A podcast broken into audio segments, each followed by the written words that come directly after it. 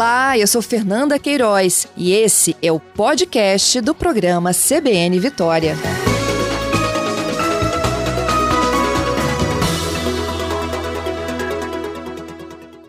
Bom dia, secretário. Ei, ei, Fernanda. Bom dia, alegria falar com você, com os ouvintes da CBN. Eu é que agradeço. Bom, secretário, é mais um passo né, para retomada aí do, da própria economia, da geração de emprego e das atividades que estavam é, há pelo menos dois anos, né, altamente impactadas. É isso, Fernanda. É, desde o começo da, da gestão da pandemia, lá em março de 2020, né, nós montamos a matriz de risco e temos nos orientado pela, pela avaliação do núcleo epidemiológico, que reúne especialistas é, da Secretaria de Saúde, do Corpo de Bombeiro, do Instituto Jones, das, da nossa academia também. E, e, e o que nós temos percebido nesse primeiro momento, nesse momento agora, Fernanda, é que desde fevereiro a gente tem uma queda sustentada de todos os indicadores. Todos os indicadores. A gente olha agora para o indicador de óbito, por exemplo, nós estamos é, a média móvel dos últimos sete dias e menos de do, dois óbitos, 1,29. Esse é o melhor resultado desde quando a pandemia começou a crescer lá em março, é, março, abril de 2020. Internações hospitalares, temos hoje menos de 80 pessoas internadas nos hospitais públicos do Estado é, com, em razão da, da Covid-19. Taxa de transmissão diminuindo.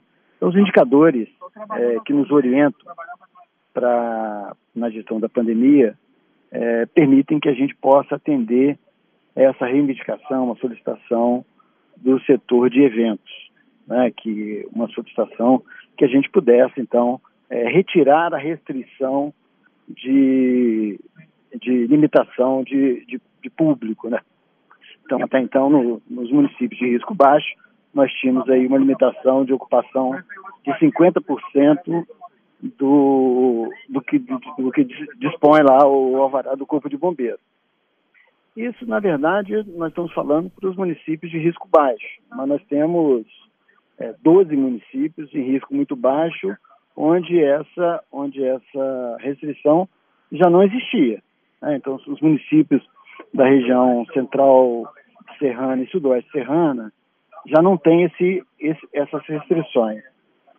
Essa, esse final de semana, essa semana agora também, nós vamos anunciar na sexta-feira é, que um, o, a microrregião do Caparaó, ou seja, aqueles municípios ali que formam a microrregião do Caparaó, também entram também em risco muito baixo. É, as microrregiões do, de Rio Doce, Litoral Sul, também estão muito próximas também de, de entrar no, no, na classificação de risco muito baixo. Ou seja, então, nós estamos caminhando, que nós percebemos, estamos caminhando para virar essa página da história do Espírito Santo. Mas é importante registrar que, como você mesmo disse, a pandemia ainda não passou. Né? A pandemia ela ainda está aí, ainda temos pessoas sendo contaminadas, pessoas sendo internadas, ainda pessoas morrendo, né? Então, então, então é isso, Fernando. Uhum. Secretário, é, é, com, com essas mudanças, né? Tudo pode mudar se houver, por exemplo, um aumento de casos e de internações. A gente, por exemplo, voltar a ter cidades em risco moderado? É, exatamente. Nós fazemos esse, esse acompanhamento permanente. Né? O acompanhamento ele é semanal.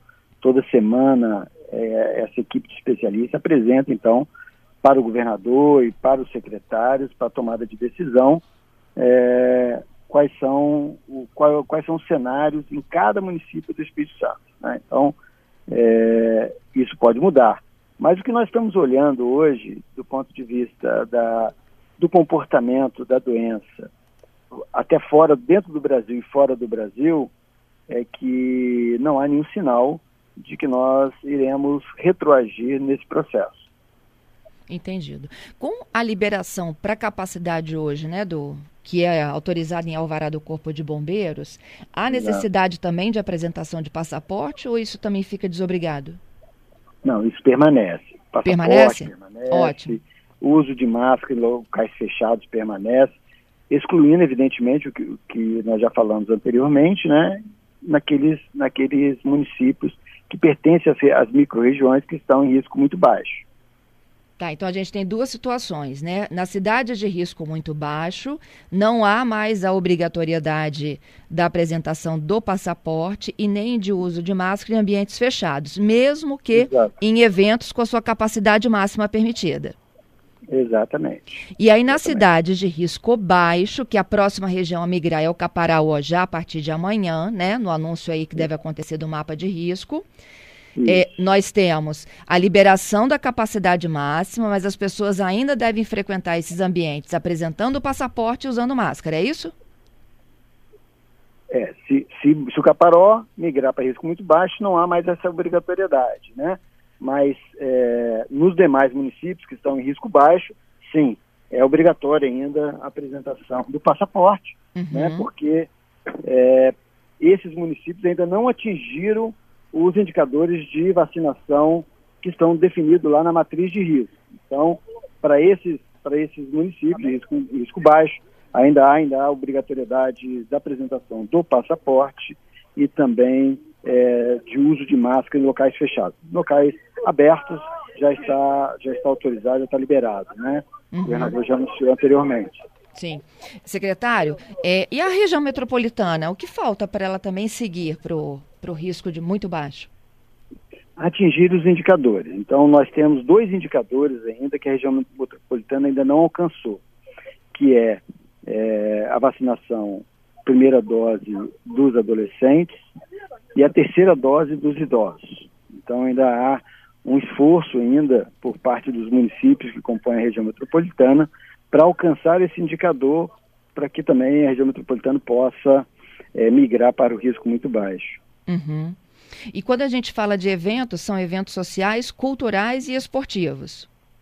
Isso, todos os eventos. Esse, esse segmento, né, Fernanda, como você mesmo colocou no início, foi um dos segmentos que foi mais impactados por todo esse processo. Né? Então, dar esse passo, reconhecer é, esse, esse processo sustentado de redução dos indicadores, é, é importante que a gente sinalize para eles que, que podem, podem realizar os seus eventos, porque muitos, muitos desses eventos são programados, né? então tem venda de ingressos, tem contratação de profissionais, então é, é importante dar, dar esse passo, nós temos segurança para dar esse passo.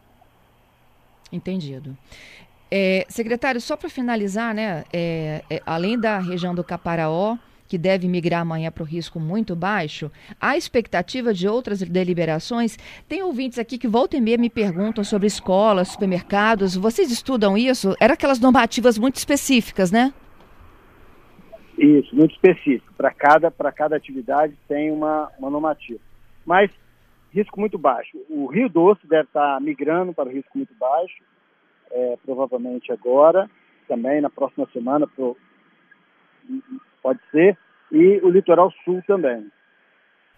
Fernanda, eu estou embarcando agora para ir para Jaguaré. A equipe já está dentro do elevador. Dentro Tô, já terminei também. tá bom. Fica tranquilo, boa viagem. Foi um prazer falar com você e com os ouvintes da CBN, Fernanda. Obrigada, Álvaro.